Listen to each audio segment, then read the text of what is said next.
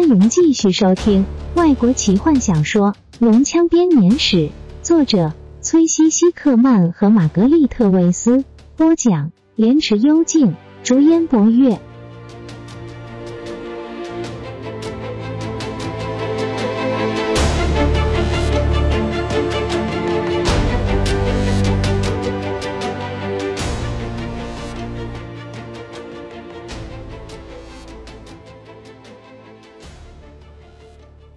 许是因为管辖的地区不同，他们做出了不同的反应。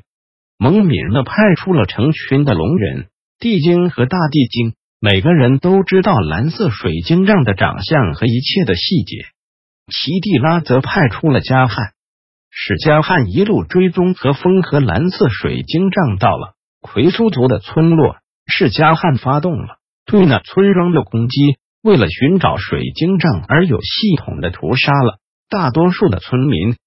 在听到水晶杖出现在索拉斯的消息之后，他匆忙的离开了。龙人很快的到达那座小镇，却发现自己已经晚了几个礼拜。但是在那里，他发现带着水晶杖的人现在已经有了一群从索拉斯出发的冒险者同伴。当然。这个消息是从他技巧的询问过许多村民之后才得到的消息。加汉这个时候面临两个选择：他可以试着继续追踪下去，他们留下的痕迹经过了这么久，大概也没什么搞头了；或者他可以带着这些冒险者的描述回到奇蒂拉身边，看看他认不认识这些人。如果认识的话，他也许。可以提供给他更多的资讯，让他可以预料到他们下一步的行动。他决定回到奇蒂拉的身边。他正在北方作战，蒙米娜成前的龙人部队应该比加汉还要更有可能找到水晶杖。他把有关那些冒险者的完整描述交给奇蒂拉，后者惊讶的发现，那些人是他的同母异父的弟弟、老战友，还有他的前任情人。奇蒂拉立刻发现了，这其中有强大的力量在运作，因为他知道这一对看来毫不搭配的队伍能够变成善良或是邪恶力量的强大武器。他立刻把这个不幸的发现禀告黑暗之后，后者从很久以前就对消失的星座感到困扰。黑暗之后一听到这个消息，立刻知道自己是正确的。帕拉丁回到克莱恩和他作战了，但是当他发现这个危机的时候，伤害已经造成了。奇蒂拉派加汉回到他们所走的路上，这个聪明的龙人一步步从帕克塔卡斯一路追踪这群人，到了矮人的弟弟王国，是他跟踪他们到了塔西斯。如果不是因为突然杀出的阿尔汉纳星光和他的失误兽。暗之女早就抓到了这些人，加汉耐心的继续追踪下去。他知道这群人分成两边，他收到了西瓦纳斯提那边传来的报告，他们之中的一部分人把巨大的绿龙战青血豹从那边赶走。然后是冰河城堡传来的噩耗，罗拉娜杀死了邪恶的精灵魔法师费尔萨斯。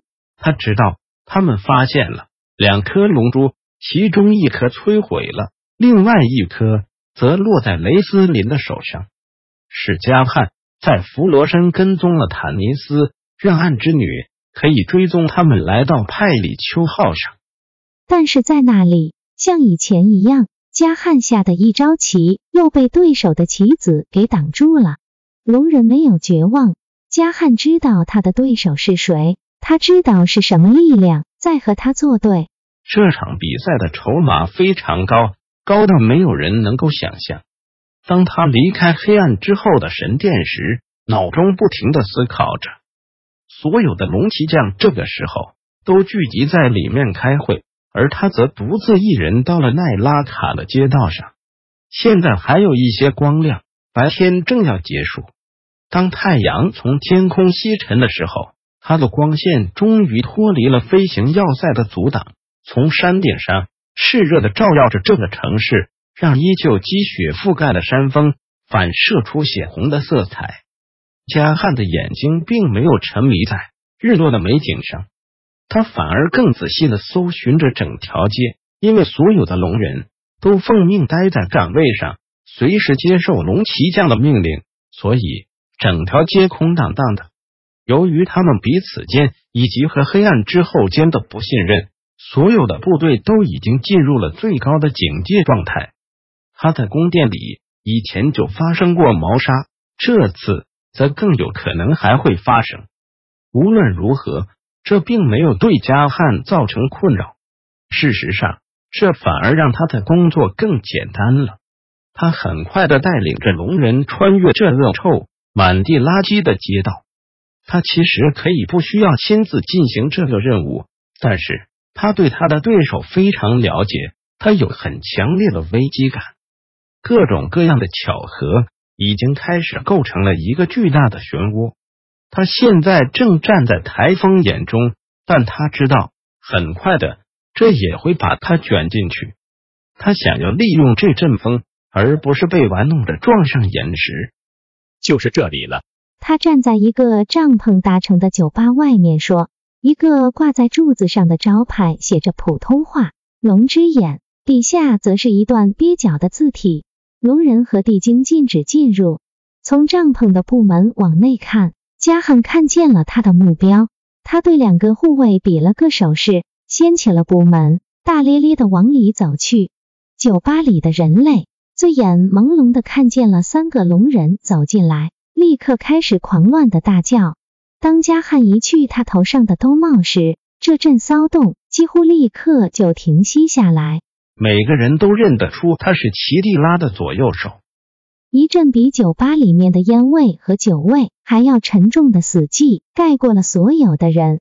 人类缩着脖子，畏惧的看了龙人几眼，继续回头开始喝酒，希望表现出漠不关心的样子来。加汉锐利的眼睛扫过了众人，那里，他对一个龙人指着躲在吧台附近的人类，他的护卫立刻就付诸行动，抓住那个独眼的人类士兵。后者醉眼惺忪，畏惧的看着他们，把他带出去，到后面去。加汉命令道。龙人们完全不管喝醉的队长的抗议和恳求，当然也不理群众中传来的咒骂声和白眼。他们拖着俘虏到了帐篷的后面，加汉好整以暇的跟上去。这些技术高超的龙人们，只花了几分钟的时间，就让他们的对象清醒到可以说话。那人凄厉的惨叫，让酒吧里面的许多人突然喝不下眼前的酒。不过最后他还是可以回答加汉的问题。你还记得你今天下午逮捕了一名军官，指控他是逃兵吗？队长记得今天盘问了许多的军官，他是个盲人，每个人看起来都差不多。加汉对龙人比了个手势，他们立刻有效率的做出该做的事情。队长痛苦的大叫：“是的，有的。”他记起来了。但是不只有一个军官，实际上有两个。两个。加汉的眼睛闪闪生光。描述另外一个军官。一个高大的家伙，非常壮，制服底下都是肌肉，还有一些犯人。犯人。加汉的舌头兴奋的不停伸缩。描述他们。队长非常乐意可以效劳。一个人类女人。红色的卷发，胸部有。说快点！加汉咆哮道，他的爪子开始颤抖。他用眼神示意两个龙人再抓紧一点。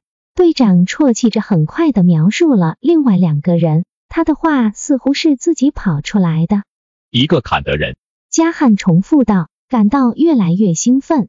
继续，一个老人，白色的胡子。他暂停了片刻，感到有些迷惑。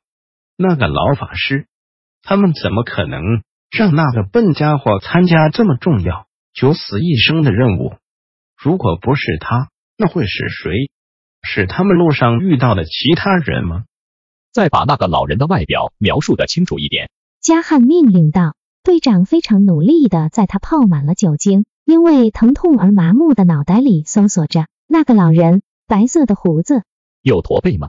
没有，很高，肩膀很宽，蓝色的眼睛。眼睛很奇怪，队长快要痛得昏过去了。加汉抓住那人的脖子，用力握住。那双眼睛怎么样？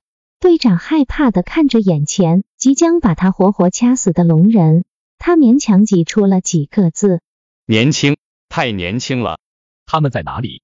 加汉兴奋地说：“现在他知道了。”队长挣扎着说出一个字，加汉马上轰然一声把他丢到地上。旋风已经开始搅动了，加汉感觉到自己已经开始乘风飞起。当他和同伴了离开帐篷的时候，他的脑中只有一个念头不断的跳动着：三个人飞快的跑向宫殿底下的地牢。永恒之人，永恒之人，永恒之人。本集就为您播讲到这了，祝您愉快，期待您继续收听下一集。